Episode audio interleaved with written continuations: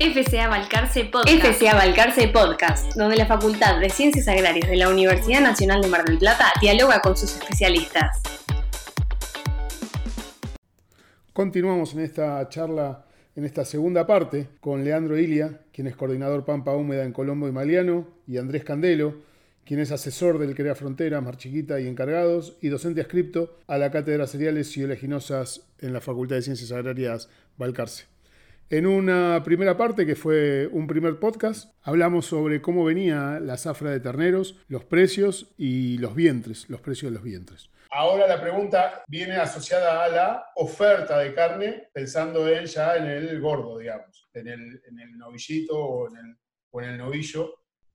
¿Cómo piensan que se va a comportar la oferta a lo largo del, a lo largo del año? El gordo va a depender un poquito, me parece, lo que es el novillo de 400, 410 para arriba, 420, va a depender de cómo fluya Europa. Todo lo que va, se, está activando la Hilton muy despacito, eh, se están haciendo algunos negocios de Hilton, con lo cual seguramente los frigoríficos ya tienen abierto o están mandando pero muy poco, comparado a lo que era antes, muy poco. Eso, eso va, a determinar lo que va a ser el consumo, digamos, porque si toda esa carne que se exportaba queda acá, por más que se diluya en el tiempo, ojalá, digamos, pero se diluya en el tiempo la oferta y todo, eh, vamos a estar muy bien abastecidos. Ahora hay, porque está cerrada la exportación, y hay gordo, y bueno, es un momento que, va a haber, digamos, hasta, hasta como hay siempre, hasta agosto, septiembre, octubre. Y ahí para adelante, eh, no sé qué irá a pasar. Ahí hay una situación principalmente externa. Driver de demanda externa es China, pero China no te va a subir los precios. Básicamente, el año pasado creo que intervino los importadores, le cortó la financiación para que no hagan subir los precios, para que dejen de importar. Después tenés, ahí competís con Brasil, que Brasil devaluó un 40% su moneda, o sea que es más competitivo, si querés, para llegar a China. Y a su vez tenés Unión Europea cerrada y la Hilton, que tenés hasta el primero de julio para embarcar, con lo cual, si no embarcás, no sé si va a haber una compensación después de Europa. Con lo cual, también parecería que la demanda externa no va a estar muy dinámica como el año pasado, básicamente, que se exportó.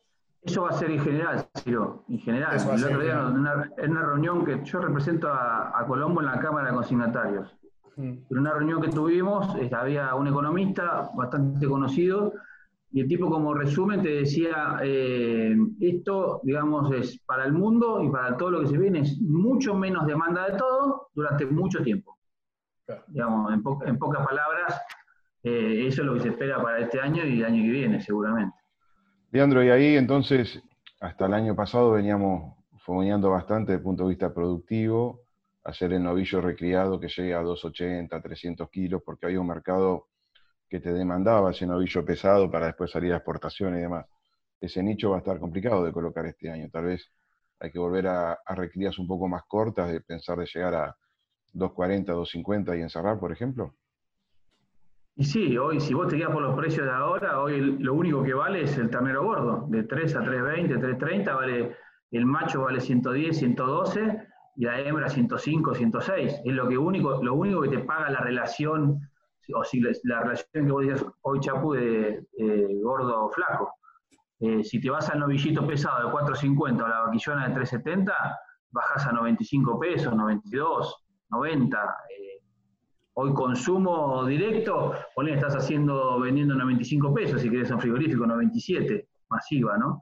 Pero no, no, contra 115 que está, eh, el, el macho eh, complica un poco ¿no? el número.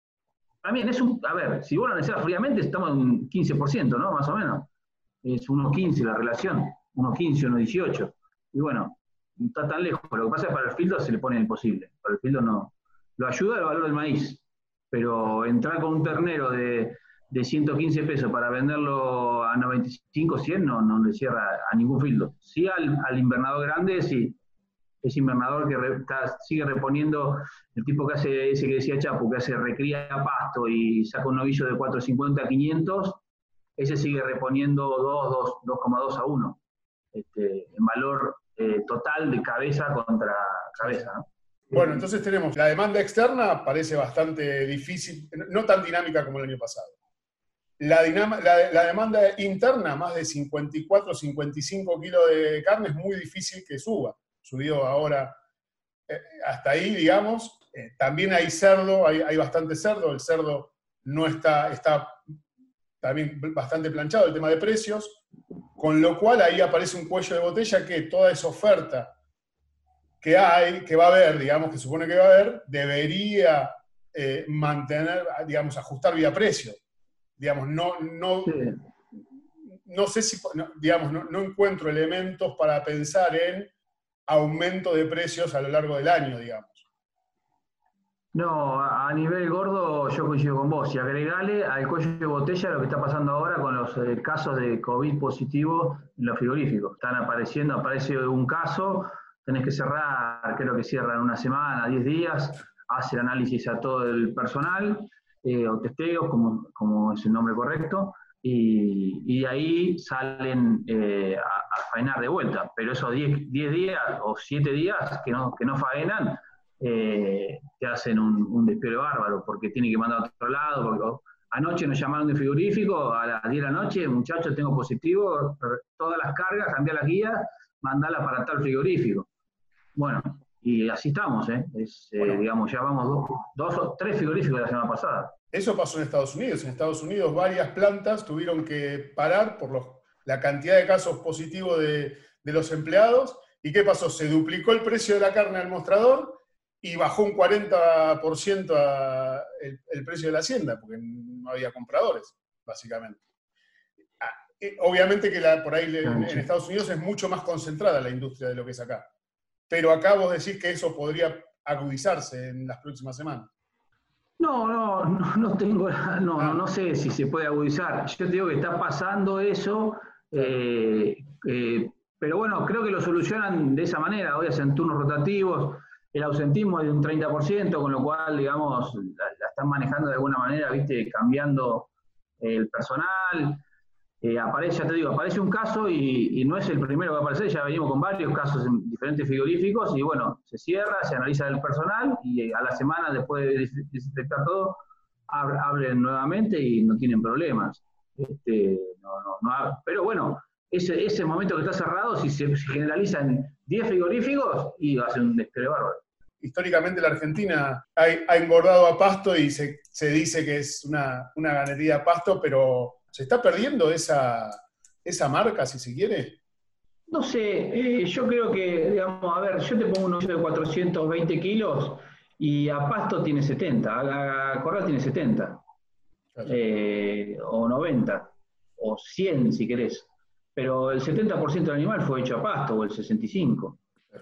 Este, eso no, no se pierde, digamos. Ahora, si vos me decís un animal de 2,80, que es lo que se hacía antes, esa, ese eh, ternero casi mamón de, de, fildo, de se metía, que tenía el 60% de grano, bueno, es otra cosa, digamos. Eso, igual eso hoy no, no sé si tenés muchos productores vos, Chapu, que, que, lo estén haciendo, pero no, no se hace. Ya, las invernadas son todas más largas y tienen una porción importante de recría en el medio. Sí, yo estoy viendo eso, esta coyuntura de que estábamos logrando invernadas largas de entrar al corral animales de 300 kilos y ahora este, ya ahora para el, mes que viene, el otro, están pensando en meter animales en 250, que sería volver un, paso intermedio con un paso intermedio, sí, eh, que sería una lástima, porque la verdad que cuando ves el sistema productivo, eh, producir más con el esquema de cría sola es casi imposible por una cuestión biológica y demás. Y, los sistemas cuando se meten en un poquito de recría es ahí donde despegan y pasan a facturar otra cosa.